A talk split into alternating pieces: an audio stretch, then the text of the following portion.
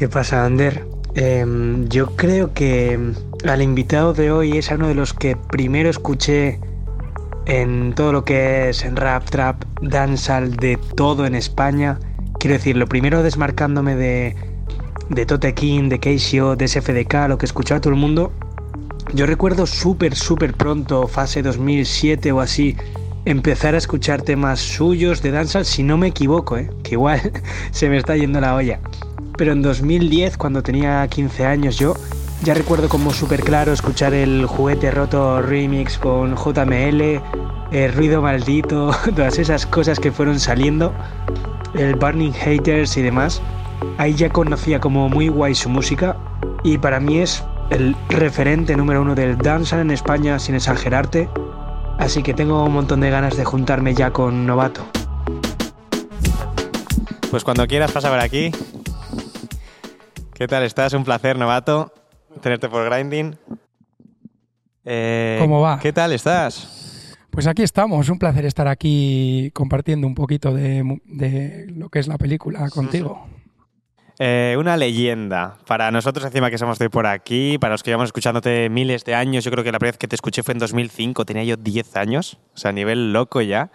Eh, para quien no sepa quién es Novato, quien no haya podido escuchar tu música, siempre os pregunto, me contéis un poco cuáles fueron los orígenes de la música, cómo empezaste tú a crear y vamos a desarrollar por ahí porque tengo muchas preguntas. Muy bien, empezamos duro. Pues yo empecé aquí en Urduliz un poco... Me cambié de casa cuando tenía 13 años eh, y mi madre eh, me solía, yo tenía el, contacto con el reggae lo tenía por mi madre, que estuvo en Inglaterra mucho tiempo y eh, las primeras cintas de reggae las escuchaba en un panda que tenía mi ama, eh, empecé a escuchar el reggae ahí. Me cambié de casa y había un psicópata de vecino que estaba todo el día escuchando reggae y yo le, le preguntaba a mi ama, tengo que ir un día donde el vecino a tocarle el timbre, estamos hablando de 14 años. Y un día me dijo, oye, mi vieja me dijo, deja dar la brasa, tócale el timbre y, ya, sabes lo que está haciendo y lo que no. Y el tío me, abrió las puertas de su casa, me empezó a enseñar lo que era el reggae en profundidad. Y para los 15 años, 16, pues ya estaba seleccionando reggae yo a mi manera. Luego ya eh, empecé a, escuchar lo que es el dancehall, que venía de Jamaica, no solo el roots y el reggae. Y ahí me enamoré un poco también del concepto de tipo de líricas, eh, tipos de estilos, de flows, de, lo que se hacía en aquella época. Y empecé a, lo primero que er, hice era pinchar, seleccionar reggae. Y luego ya me puse eh, más enfocado en todo el tema de las líricas y eso, que fue poco a poco. Yo tenía un problema en Bilbao, en Bilbao había rap, entonces, era como que me costaba eh, posicionarme, era muy niño, entonces me costaba posicionarme en decir, joder, yo es que lo que me mola es esto, que viene de la isla, y, aquí hay rap. Y la peña en la calle está rapeando. Me costó, me costó un poco, hasta incluso recuerdo conversaciones con Síntoma, el hechicero, y en, los, en las que hablaba de esto. Yo, es que mi peli no va por aquí. Te puedo, puedo estar rapeando aquí contigo y rapeamos, pero mi peli no está aquí. Yo no, no estoy a gusto en, estos flows. Bueno, ya empecé a concretarme en el reggae. Hice, empecé una banda con un chico de aquí, de Urduliz, que, era, que es Andoni Arrizabalaga, un gran guitarrista. Eh, eh, empezamos a buscar músicos y el primer teléfono que, que marcamos de una chica pianista, Mademoiselle. Y la movida es que eh, empezamos a hacer el grupo, hay de repente Mademoiselle con el piano, me hacía cosas, eh, rollo producciones y, historias. Yo que andaba buscando ya productores para hacer, pues hicimos un grupito entre los dos, empezamos a grabar, el primer tema que grabé con Mademoiselle fue Kila, que ya funcionó muy bien, nos fue eh, la fue una sensación muy especial porque dices, joder, acabo de ir a grabar un tema, lo saco y toda, como si dijéramos, la, industria o la, película que había del reggae y del dancehall en, en España, como que, lo acogió, como que lo acogió súper bien. Y bueno, y a partir de Mademoiselle ya eh, pues eh, acabo de sacar hace cuatro días mi noveno disco. Sí, sí. Sí, ahí está. Qué bueno. Así que quería preguntarte por eso, porque yo me imagino cómo era en esa situación la escena en Bilbao de rap, ya no solo porque encima tú empezaste muy pronto con sonidos nuevos, o sea, trayendo danza muy potente, con el autotune, cuando no, ya no te voy a decir en Euskal Herria, pero yo era muy pequeño y no había escuchado a nadie más con autotune en España. No sé lo que habría, ¿qué conocías tú entonces de aquellas y cómo fue un poco la introducción encima en ese círculo de esas herramientas nuevas y tu sonido? No quiero meter la pata porque no sé históricamente. Siempre va a ser alguien que diga yo. Sí, yo antes, sí. Pero em, este JML, que era mi productor del momento, el productor de Mademoiselle y mío del momento, era como un. Eh, una persona avanzada en ese sentido, en, en hacer repeticiones a la voz, que eso Aquí no se veía mucho lo de dame, dame, dame, dame, dame. Esas movidas de. eso no se había hecho en, el, en, lo que yo había escuchado aquí. Que igual te viene uno y te dice, sí. yo lo hice antes que tú. Y luego Dakane ya estaba aplicando el autotune también. Eh, no te puedo decir muchos más grupos. Creo que había un tío que producía JML que se llamaba Urban P Ah, sí, sí, sí, cierto, cierto, cierto. que también metía autotune a todos los temas y era como... No lo sé, ¿eh? no lo sé, estoy hablando porque no es ni mi género ni... O sea, yo me dedico al dancehall y es lo, de lo que controlo. Pero eh, ya te digo, no traía, o sea, en cierto sentido traíamos un sonido nuevo de, del dancehall aquí, a España. ¿Cómo te llegó a ti? O sea, por ejemplo, sin más lejos, Autotune, o sea, ¿fue cosa de JML de escuchar tan entiendo de las islas o...? Sí. Ya había temas de Elephant Man y, varios artistas jamaicanos eh, que ya que tenían Autotune. Sí, el Autotune en Jamaica ya se estaba aplicando de manera artística, no, no, no solo de manera técnica para afinar, sino de manera artística, dejándolo en el tema entero para que suene a esto porque queremos que suene a esto. Algo que me llama mucho la atención para hablar es, joder, estamos viviendo un momento único que es, por ejemplo, el boom de Badgal, una chica de Cataluña que empezando en reggae, danza y tal, ha pegado un petardazo a nivel mundial. ¿Cómo estás viendo tú toda esa situación? Entiendo que habrás visto incluso el crecimiento de ella como artista, sí, todo. Y, y no, y me parece interesante. Me parece interesante no solo porque, porque tiene, no, o sea, no, no se puede estar haciendo siempre lo mismo. Tienen que venir personas a hacer cosas diferentes, conceptos diferentes. Batial ha cogido un dancehall más de la nueva generación de la isla, de Jamaica, de los nuevos conceptos que hay en Jamaica del dancehall. Y a mí me parece súper interesante desde el punto de vista de que Batial va a abrir puertas a que alguien conozca a Bontiquila o a Elephant Man o a Bates Cartel y que diga y que se pueda enamorar de este género y, y tirar para adelante. Claro, al final es abrir puertas. Aparte que yo no puedo criticar ni hablar de un artista bien o mal. O sea, ¿no? es, como ir al Guggenheim puedes decir que te gusta más o menos, pero o sea, es como ir al Guggenheim y decir esto es una mierda, esto no me gusta, y tú quién eres. O sea, yo así. Eh, nosotros que igual estamos más centrados en el programa con el rap, el reggaetón, el trap, por lo que ha ido saliendo ahora. Eh, sí que quería preguntarte por cómo ves un poco la escena dancehall hoy en día, porque sí que estamos menos puestos y, joder, yo lo que veo ahora mismo en el rap trap, aparte de las cosas buenas, sí que vemos eh, mucha, joder, está de moda, al fin y al cabo, entra muchísima gente nueva, con nuevos conceptos, eh, un montón de festivales, una burbuja increíble, con los precios en alza a un nivel loco, toxicidad en redes sociales. Yo desde el fuera puedo ver el dancehall como una movida eh, más natural, con mejor rollo, como tal, ¿cómo lo ves tú realmente? ¿O sea, es así? ¿O es mi propio...? El dancehall es muy underground es muy underground. O sea, es una habitación muy pequeñita dentro de toda la industria.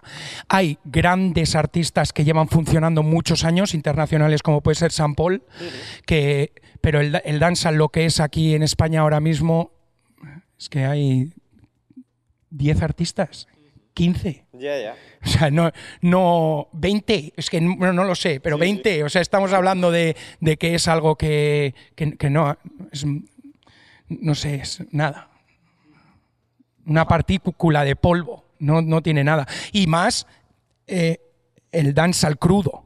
Sí, sí, sí, claro, claro. El dance al crudo que puedo hacer yo, el al más duro, el, el al que hacen, que, eh, eh, el al que puede hacer Batial, es un dancehall que que lo hace ella y, y- y cuatro, y cuatro artistas más, que menos mal que hay, menos mal que existe, porque es, es que si no, eh, no, habría, no habría nadie que haga dancehall. Sí que me sorprende, o sea, ahora que hemos vivido como un boom brutal en el rap, está pasando, por ejemplo, le hemos dicho más veces que artistas como Dano, Elliot Ofana y así, que llevan muchos años en la industria, Muchísimos. es cuando están empezando a triunfar ahora, ya en sus 40 tal, Y está pasando incluso en géneros como el drum and bass en, en Londres. tal cual. De repente te encuentras el, el tema de Badadan, este que está funcionando ahora, tíos de 40 años ya, petándola con, con 45, 50 años. O sea, eh, de repente dices, Buah, se han hecho virales y están dando la vuelta al mundo con esta edad, no, no, no con 25. Eso está cambiando en muchos, porque hace falta, antes hacía falta como ser muy joven para estar en... Y ahora parece que esas puertas se están abriendo. Se están, parece. ¿Crees que en el dance en España puede pasar? Porque, joder, vemos que estás tú ahora eh, más en forma que nunca también. Tenemos a la SAI, tenemos a gente como el señor Wilson. O sea, realmente hay artistas que pueden despuntar. ¿Crees que podría pasar algo así? Es que miras los números y y yo, ojalá. ¿Qué, qué- qué te voy a decir? Ojalá. Ojalá. Ojalá que una. Un, o sea, que cre- ojalá que, que crecería. Yo no te puedo decir otra cosa. Para, yo al final si- siento tanto amor por esto que a mí crezca o no crezca ya. La verdad que me, me importa poco, porque en el sentido de que yo voy a estar en la peli igual.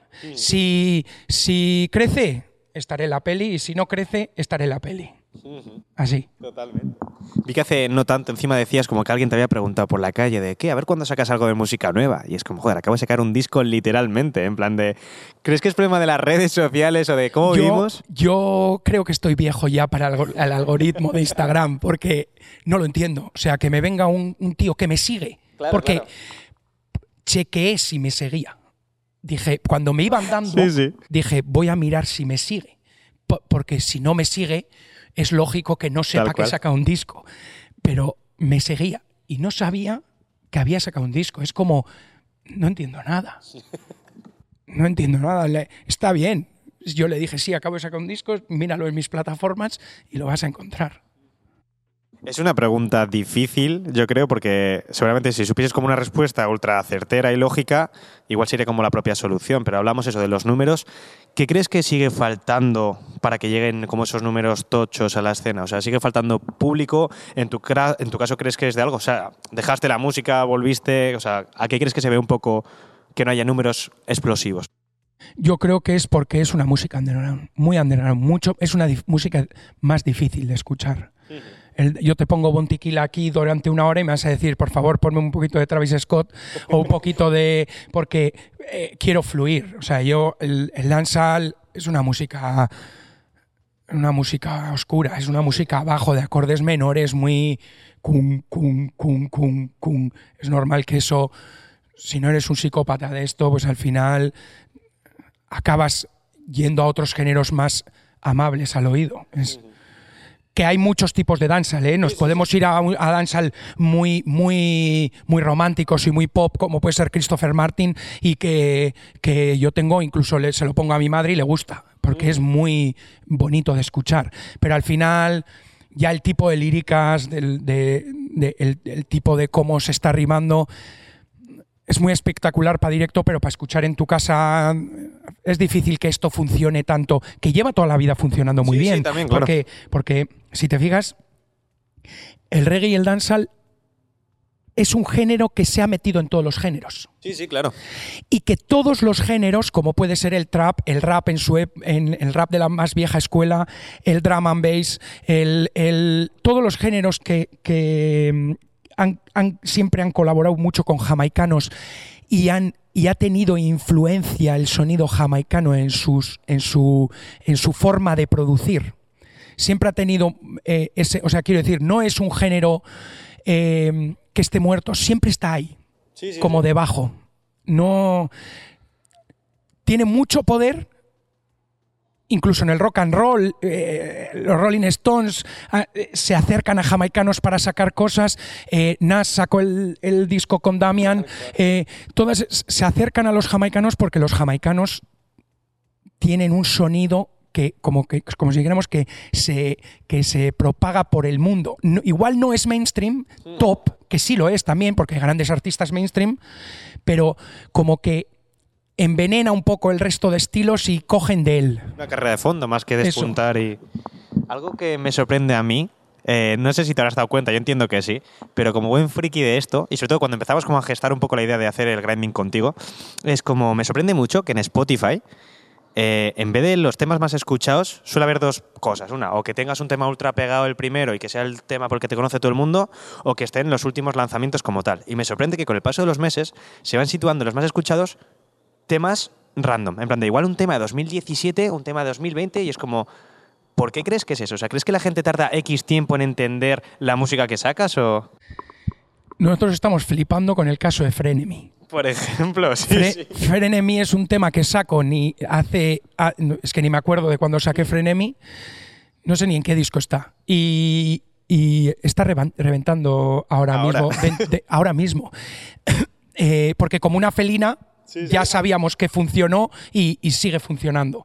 Pero, y tiene buenos números dentro de mis números. Dentro de mis números. Eh, pero de repente, un tema como ese se, pega y dices, no entiendo. Empieza a entrar en listas, o sea, la gente empieza a escucharlo. Yo muchas veces digo, igual lo ha compartido alguien con, cierta importancia y, ni me ha etiquetado ni lo sé y por eso la gente está entrando por ese por esa rama y no, no lo entiendo. Y es más, el segundo tema que más escuchas tiene ahora es el primero del disco, porque escuchan ese claro, eso tiene y se van al primero del disco. y se van al primero del disco. Una cosa curiosísima. Que tengo tres discos después de ese disco. Muy guapo. Sí que me gusta un poco, eh, lo hemos hablado alguna vez, de tu forma de crear en el estudio.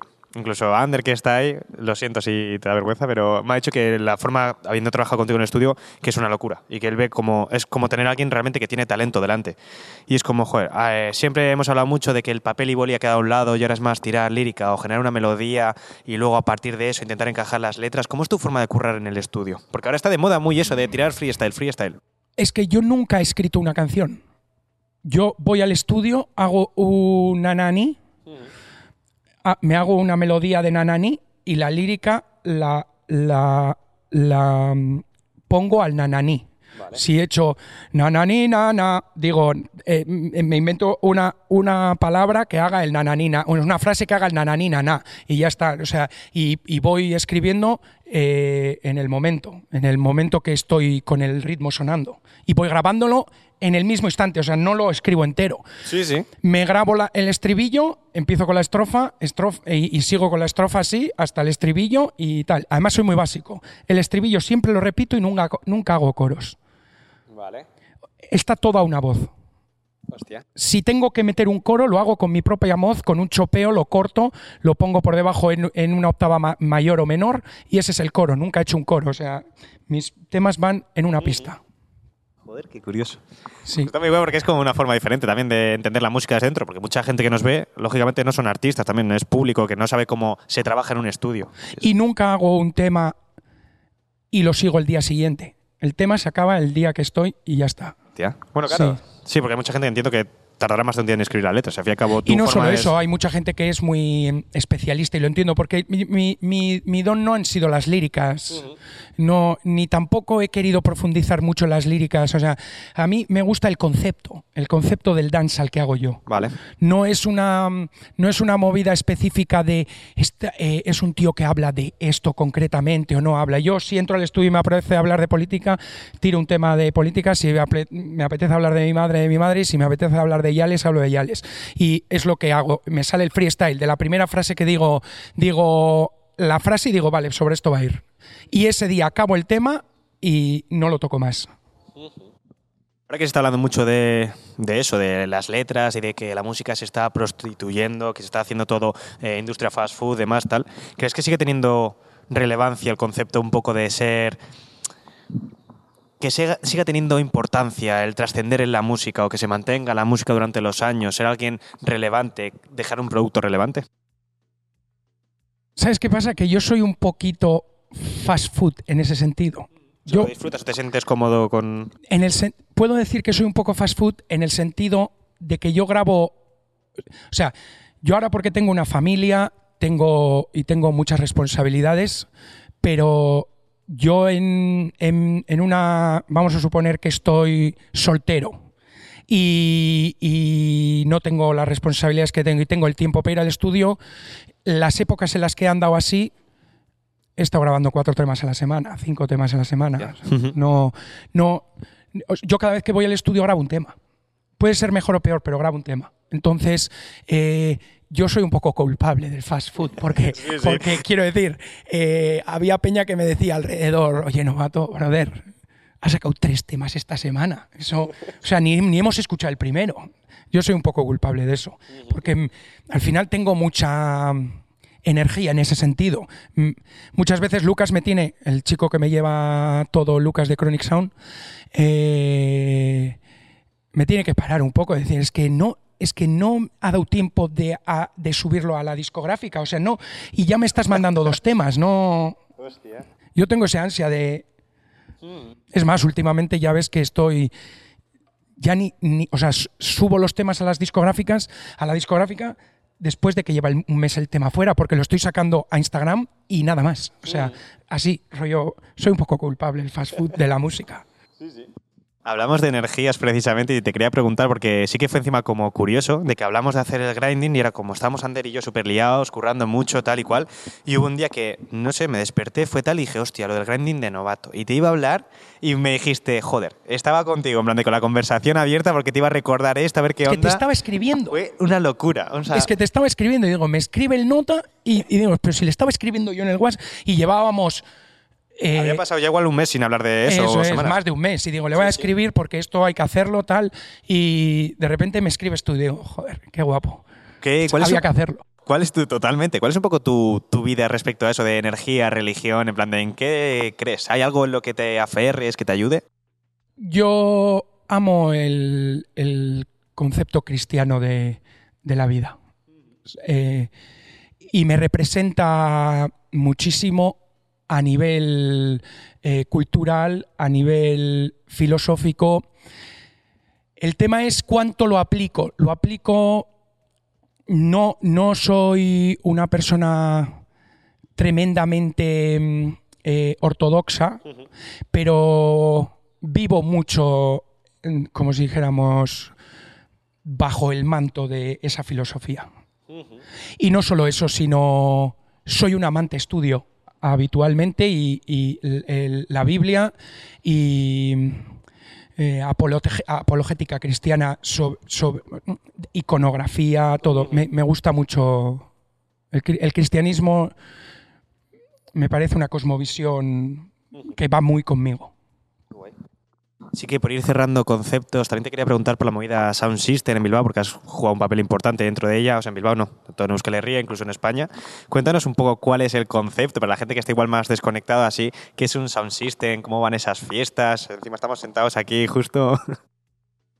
Pues el sound system al final es. eh, a ver, en Jamaica el sound system era salir a la calle, era salir a la calle con el sonido y ir y se, y se histo- históricamente no sé, no te puedo dar números exactos, pero al final es una manera de lo que estás produciendo en el estudio sacarlo fuera y, y que el mundo conozca en la calle la música que haces. El sound system pues son estas torres donde donde los productores, selectores y cantantes de reggae estamos aquí tirando nuestra vibra siempre en, en Torres Altas. El- voy a sacar un tema esta semana que justo hablo de eso, de Sound System. Sí, Te un poquito de la cultura de lo que es el Sound System. Tirando por Pero ahí. es que es incluso. eterno, no te puedo Sí, dar sí, una sí. explicación del Sound System, es que es eterno. Podríamos estar hasta mañana. ¿Cuál es el momento que más recuerde tú? Porque le pregunté hasta a Lucas, un poco así a callado, decirle, tío, necesito que me cuentes alguna anécdota de novato que pueda contar, para que sea graciosa, igual que le deje un poco en ridículo un poco, pero que se pueda atrever a contarla. Y te voy a pedir dos. Me ha contado una, me ha dicho, recuérdale cuando se mareó en mi casa grabando aquí en Madrid, que acabó con la cabeza roja. Sí. Es que estábamos. Eso es una anécdota, es una bobada, pero es que estábamos grabando un tema que me pillaba súper alto. Y no podía como impostar la voz para. ¿Sabes? No podía impostar. Tenía que hacerlo tan arriba. Entonces dije, vale, lo hago gritando, en plan más rollo. mi, otra versión más gritona, más. Lo, hago gritando, pero era un pico tan agudo que me tuve que. O sea, grabé la estrofa y me tuve que sentar. Dije, no, no, me, me mareé. Pero bueno, ya me he caído. ¿eh? En un escenario en, en Málaga me caí. Me caí del escenario, llegué con mucha fiebre y dije, no, este bolo no lo tengo que dar. Pero bueno, había que darlo, éramos jóvenes y había que darlo. Y lo di con fiebre, tenía 39 y pico de fiebre. Y en el tercer tema caí y me levantaron en el camerino. Hostia. Es lo que hay. Para compensarte, decir, cuando piensas en el mejor momento que hayas disfrutado de la música, así ya sea en un escenario, en una fiesta, donde sea, ¿qué momento se te viene a la mente? El de ir al estudio. No, el de ir al estudio. A mí, yo salgo el viernes de currar y eh, a la- estoy con esa idea ya de que a la noche voy a ir al estudio. Si ahora dentro de dos horas iríamos al estudio, mi momento preferido es el de entrar al estudio, encender el, ordenador, el micro y decir, voy a hacer un tema. Y ese es mi momento. Ese es mi momento. Y me flipa el directo, ¿eh? es más, es de lo que mejor se me da. El directo, soy una, una persona con mucha fuerza. Sí, es, sí, sí. es una de las cosas, tanto de speaker en un sound como es, es donde Novato pilla ya su gracia total. Porque además es un poco que te encuentras. A mí me pasaba mucho. eh, tu, eh, tu música está llena de efectos y no sé qué y tal, como que to- cuando la gente me escuchaba por internet y cuando ya iba a las ciudades me- y lo defendí y la gente me venía me diciendo, qué cabrón, me lo has hecho en directo. Hostia. ¿Sabes? Entonces, al final, a mí el directo me apasiona, me, apa- me apasiona cantar con un sound, me, apate- me apasiona cantar con un dillo y o me, me apasiona cantar en un corro, en la calle. Eso lo hablaba con Supernafa Macho un día en una fiesta en, en Madrid, que se me puso a rapear y me dice que los de Bilbao no rapeáis, no cantáis en la calle. Y estuvimos allí, que se hizo un corro, un montón de peña rapeando en la calle, y dije, di- o sea, a, a mí eso me apasiona también, pero el momento más guapo, además es guapo porque lo puedo repetir siempre que Claro, quiero, sí, sí. es cuando me siento en el estudio y digo, voy a hacer un tema nuevo. Por ir cerrando, así que te voy a dar un detallito. ¿Dónde lo tengo? Un regalito de los chicos de Profesor CBD para que Joder. tengas, que es una cajita ahí con su flor, con su aceitito y todo. Pues ando con el CBD psicópata. Psicópata. Psicópata. Pues ahí está, ahí para que Muchas pruebes una gracias. nada, joder. Muchas gracias, porque ando por el CBD muy bien. Siempre he tenido muchos problemas para dormir Ajá. y a las noches eh, tomo unas gotitas de CBD y me van muy, muy bien para dormir. Qué bueno. Al final tengo muchas ambiciones y siempre ando en la búsqueda un poco del, de, de,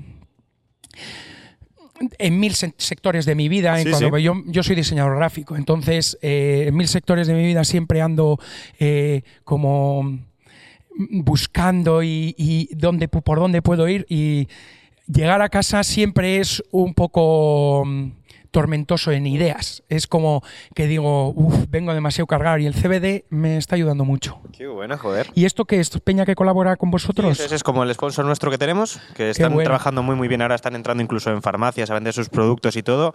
Tienen los mejores productos de España con el aceite y demás, ya vas a probar. Joder, qué Así bueno. que te va a sentar muy bien. El precio de la caja es una última pregunta que siempre os hago a todos, es que si tuvieses a Novato del 2005, por ejemplo, de JML, con época Mad Maswell y todo, ¿qué consejo personal o artístico le podrías dar? Uf, una pregunta difícil. Pero si le tendría que dar un consejo es que ame mucho, que quiera mucho a la gente que tiene alrededor, que, que mm, se relacione con amor con la gente, porque yo he tenido épocas más cerrado en mí mismo y, y como muy... No, quiere a las personas, dales, dales cariño y incluso al hater también dale cariño, que muchas veces te quedas muy anclado a nivel artístico, ¿eh? Y a nivel persona, o sea, da da cariño a la gente, ¿sabes? Y cuando te vienen de mal rollo, no seas tú más kinky, más malo, no, da cariño. Ese sería. Qué bueno, joder. No sería en el sentido musical, porque en el sentido musical volvemos a la pregunta del principio. Es tan underground esta movida que es tan difícil sacarle. Yo amo esto. Ahora tengo un disco preparado. Tengo un disco preparado. Acabo de sacar disco y tengo un disco de, de decir. 14 temas preparado que es. a- por ejemplo, a mi madre le ha encantado. Porque es. eh, O a mi mujer, porque es un disco mucho más pop. Es un disco dentro del dancehall. eh, es mucho más como si fuese una, como una felina. Vale. Entonces, eh, probablemente sea un disco que a un porcentaje de al- muy alto de gente le guste mucho más, pero no es lo que más me flipa hacer a mí. O sea, yo lo hago porque me flipa, pero a mí me gusta el dancehall que hago, el dancehall más crudo de pum, pum, pum, pum, y líricas duras y, y al final, no sé, es, es yo hago dancehall. No, no puedo sacar, no, se- no puede, no, no va a salir, o sea, no le puedo dar un consejo a Novato de hace 10 años diciéndole, hazlo con esta fórmula, porque es que no me iba a hacer ni puto caso, porque iba a decir, no, es que yo, yo hago dancehall así. Ya está. No me, no me va a decir, vale, tío, me flipa el consejo, voy a hacer reggaetón. No, es que no, no, no. Con todos mis respetos al reggaetón, ¿eh? que, que he sacado muchos temas de reggaetón en mi vida. Hace muchos años, cuando aquí no sonaba casi reggaetón. Como, Totalmente. como eh, que salga la candidata. O, Sí, sí, claro, claro. sí. Hice, hice temas de reggaetón que aquí casi no sonaba reggaetón. Es más, la gente lo criticaba. Y ahora en las fiestas te dicen, ¿me pone reggaetón? Sí, sí, totalmente. Joder, eso en 10 años hemos cambiado de que Sí. el reggaetón literalmente antes era música de latinos y de gente estúpida de la calle, básicamente. Y así es como venía la gente. Así. Y, y yo te estoy hablando de, de que la candidata salió hace más de 10 años. Sí, sí, sí, totalmente, Bastantes totalmente, más. totalmente. No, eh, no, es un, no, es, no es un tema de hace 10 años. Pues nada, joder, solo me queda darte las gracias. Espero que hayas estado cómodo. Eh, Y encantado. muchísimas gracias por pasarte por Encantado, un placer. Un placer sobre todo por dar, divulgar un poco, que, que se expanda un poco dentro de un de- del perfil vos- vuestro que tenéis, de un perfil muy concreto de géneros, que un género como el dancehall lo pueda escuchar un poquito. Para que haya más que nos sigan. Me estaría guay tener Mm. a las AI por aquí o, Claro, claro, o claro. Wilson. Claro, claro que sí. Pues nada, un abrazo muy grande. Vale, Muchísimas tío, gracias por todo. Ahí está. ¿Qué tal estás, Ander? ¿Cómo va todo? Eh, nada, ¿qué tal has visto tú el programa? Sé que es como un artista súper especial para ti, tanto como para mí, por todo lo que ha significado, introduciendo géneros, el nivel que tiene ahora de crear todo, de innovar, de sacar sonidos nuevos, de verdad, ¿sabes? No como los artistas que dicen de somos como súper versátiles, esto es otro nivel, ¿sabes? Eh, la llegada del autotune, todo lo que ha significado para la música, danza, el reggae en España. Así que nada, espero que lo haya disfrutado la gente. Un abrazo.